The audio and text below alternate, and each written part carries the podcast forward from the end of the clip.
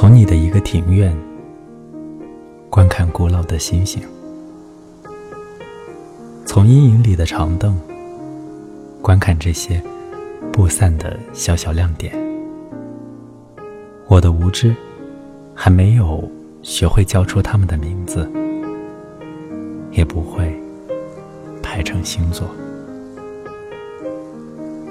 只感到水的回旋，在幽密的水池；只感到茉莉和忍冬的香味儿，沉睡的鸟儿的宁静，门厅的弯拱，湿气。这些事物，也许就是诗。